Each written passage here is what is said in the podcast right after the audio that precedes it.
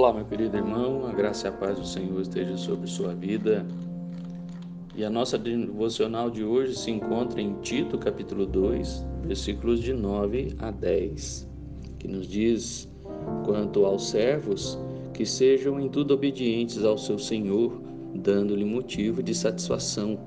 Não sejam respondões, não furtem, pelo contrário, deem prova de toda a fidelidade a fim de ornarem em todas as coisas a doutrina de Deus, nosso Salvador. Paulo ainda orienta Tito quanto aos grupos sociais da igreja e fala de como os servos devem se comportar. Como é próprio do apóstolo, segue mais uma lista de virtudes cristãs que os servos devem mostrar em suas condutas a partir da sã doutrina ensinada e aplicada na vida. Primeiro, os servos devem ser obedientes a seu senhor, dando-lhe motivo de satisfação. Paulo está falando de escravos, de homens que eram servos de um senhor, de um patrão. A palavra que ele usa para senhor não é curios, como normalmente usada para se referir ao Senhor Jesus, mas ele usa déspota. E nesse sentido, diante desse senhor de uma casa, o servo deve ser obediente deve ser submisso e colocar-se em sujeição sobre o controle de alguém.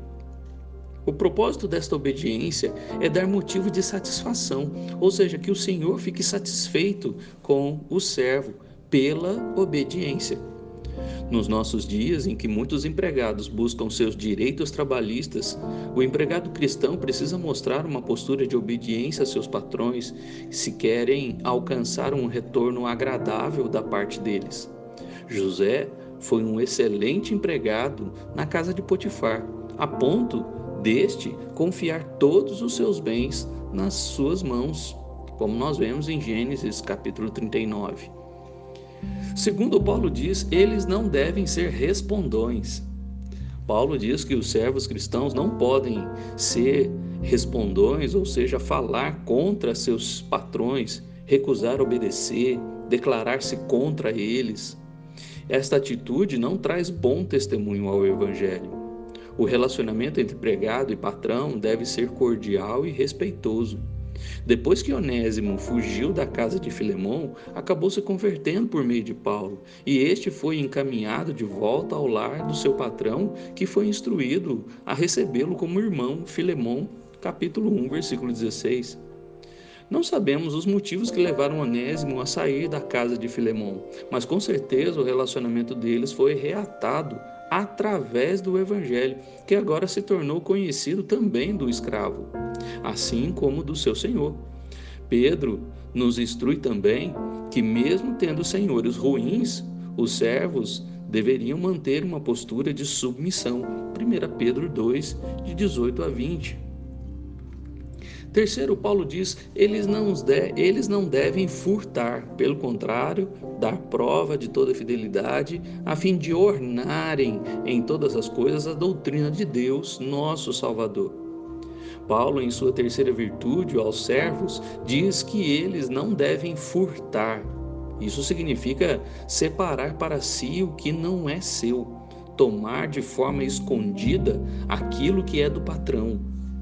Isso traria não só a prisão ou castigo, mas também vergonha ao cristianismo, a Jesus e à doutrina.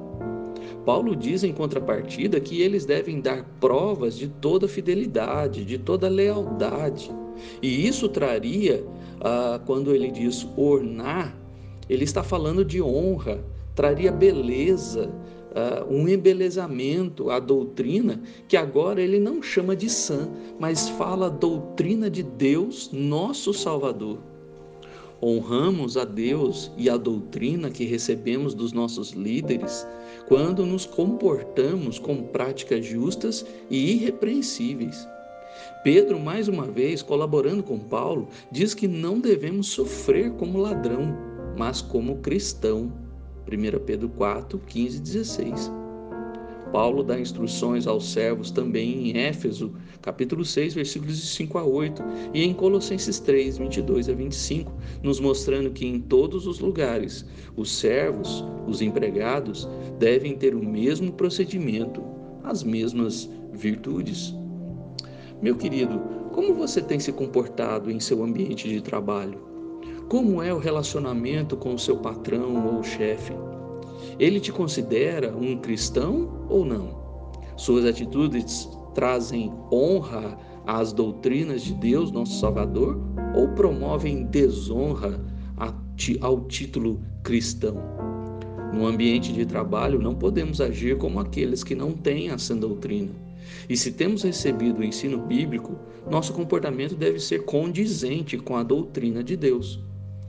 Ah, que o Senhor abençoe todos os profissionais, para que as virtudes cristãs sejam vistas a partir do conhecimento da doutrina de Deus, nosso Salvador, e assim façam a diferença onde trabalham, promovendo satisfação aos seus patrões e ornamentando, embelezando a sã doutrina do Senhor. Que Deus te abençoe.